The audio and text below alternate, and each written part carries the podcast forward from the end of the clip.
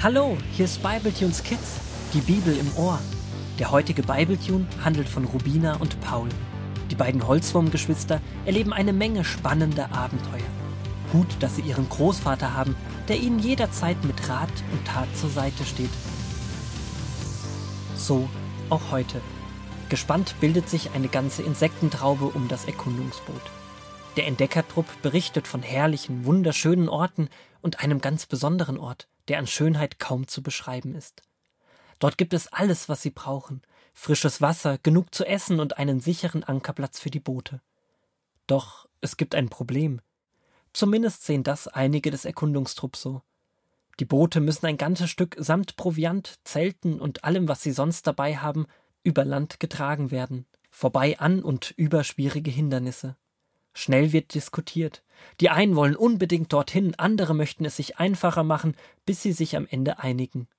Alle werden an den wunderschönen Ort gehen, doch nicht alle auf demselben Weg. Die meisten entschließen sich dafür, das Stück zu tragen und den kürzeren, aber schwierigeren Weg zu gehen. Die anderen wollen einen großen Bogen fahren und von hinten an die Stelle gelangen. Etwas traurig macht sich der Großvater mit Rubina und Paul auf den Weg. Die drei haben sich entschlossen, das Boot zu tragen. Großvater, du bist so still, seitdem wir uns getrennt haben. Außerdem siehst du so traurig und besorgt aus. Der Großvater antwortet es nicht. Doch dann lässt er den Trupp anhalten und liest ihnen aus 4. Mose 13, Vers 28 bis 4. Mose 14, Vers 10 die Geschichte von Mose weiter vor. Aber das Volk, das dort lebt, ist sehr stark. Die Städte, in denen die Menschen wohnen, sind gut befestigt. Sogar Riesen haben wir dort gesehen, Sie sind so groß, dass wir uns dagegen wie Heuschrecken gefühlt haben, und genauso sind wir ihnen auch vorgekommen. Da begannen die Israeliten zu jammern und zu klagen. Sie schimpften auf Mose und Aaron und schrien Wären wir doch in Ägypten gestorben, oder wären wir in dieser Wüste gestorben. Wozu bringt der Herr uns in dieses Land? Damit wir alle erschlagen werden und diese Leute uns unsere Frauen und Kinder rauben? Dann sagten sie zueinander Wir wollen uns einen Führer wählen, der uns nach Ägypten zurückbringt. Als Mose und Aaron das hörten, warfen sie sich verzweifelt zu Boden und flehten zu Gott. Josua und Kaleb, die auch unter den Kundschaftern gewesen waren, zerrissen ihre Kleider und sagten Das Land, das wir durchzogen haben, ist sehr, sehr gut.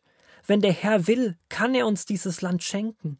Aber lehnt euch nicht gegen Gott auf und habt keine Angst vor diesen fremden Völkern. Aber das ganze Volk schrie Steinigt Josua und Kaleb, tötet sie. Oh Mann, das ist ja genau wie bei uns. Die haben auch ein tolles Land vor sich, und dann streiten sie sich und jammern und wollen nicht reingehen, weil es zu gefährlich oder anstrengend sein könnte. Bei ihnen war es ja immerhin so, dass sie eigentlich wussten, dass dieses Land ihres sein sollte. Gott hat es ja versprochen, sie hinzuführen. Ja, so leicht ist das mit uns oder den Menschen einfach nicht. Mose hat zwölf Leute in das Land geschickt. Kluge Leute, die 40 Tage lang alles erkundschaftet haben. Das waren intelligente Burschen, und ihre Notizen werden später einmal festlegen, wie die Grenzen von Israel aussehen. Es waren Männer, die in der Lage waren, einen Plan aufzustellen, wie das Land ist. Jeder dieser zwölf kannte Gottes Plan. Es war sein Plan, sie in dieses Land zu führen. Doch nur zwei von diesen zwölf hatten auch den Mut, diesen Weg mit Gott zu gehen. Zehn hatten Angst und sahen nur auf die Probleme und Hindernisse. Sie haben nur auf das geschaut, was schwierig sein würde. Die zwei hatten Weitblick. Sie haben nach vorne, über die Probleme und Herausforderungen geschaut und sich auf das verlassen, was Gott ihnen zugesichert hat. Sie vertrauten ihm, obwohl sie auch nicht wussten, wie sie dieses Land einnehmen sollten. Heutzutage können wir irgendwie noch viel mehr erforschen als die Kundschafter damals, und trotzdem sehen viele Menschen nicht, dass die Probleme mit Gott wirklich gemeistert werden können. Vielen gefällt dies oder das nicht. Es gibt Kriege und Unfrieden. Manche sehen Lösungen, aber trauen sich nicht, sie anzugehen, weil sie Angst haben, ausgelacht oder ausgegrenzt zu werden. Ich weiß noch, wie es mir immer peinlich war, dass ich an Gott glaube. Im Vielbeiner Kindergarten haben die Großen immer gesagt, an Gott glauben ja nur Babys, den gibt es ja gar nicht wirklich. Da habe ich mich gar nicht getraut, was zu sagen. Ich glaube, viele würden gerne an Gott glauben, aber sie trauen sich nicht, weil sie Angst haben, was dann ihre Freunde oder die Familie denken. Dabei ist das gar nicht wichtig. Viel wichtiger ist, dass Gott möchte, dass du mit ihm lebst und auch deine Familie und Freunde. Woher sollen sie wissen, wie toll Gott und ein Leben mit ihm ist, wenn wir, die wir ihn kennen, nicht von ihm erzählen? Wir brauchen wohl mehr Mut. Ja, inzwischen fällt es mir viel leichter. In meiner Klasse wissen alle, dass ich an Gott glaube. Trotzdem lachen manche noch darüber. Aber das ist mir egal. Letztens kam sogar Rasmus auf mich zu. Der macht sich immer am meisten über mich lustig. Oh, was hat er denn diesmal gemacht?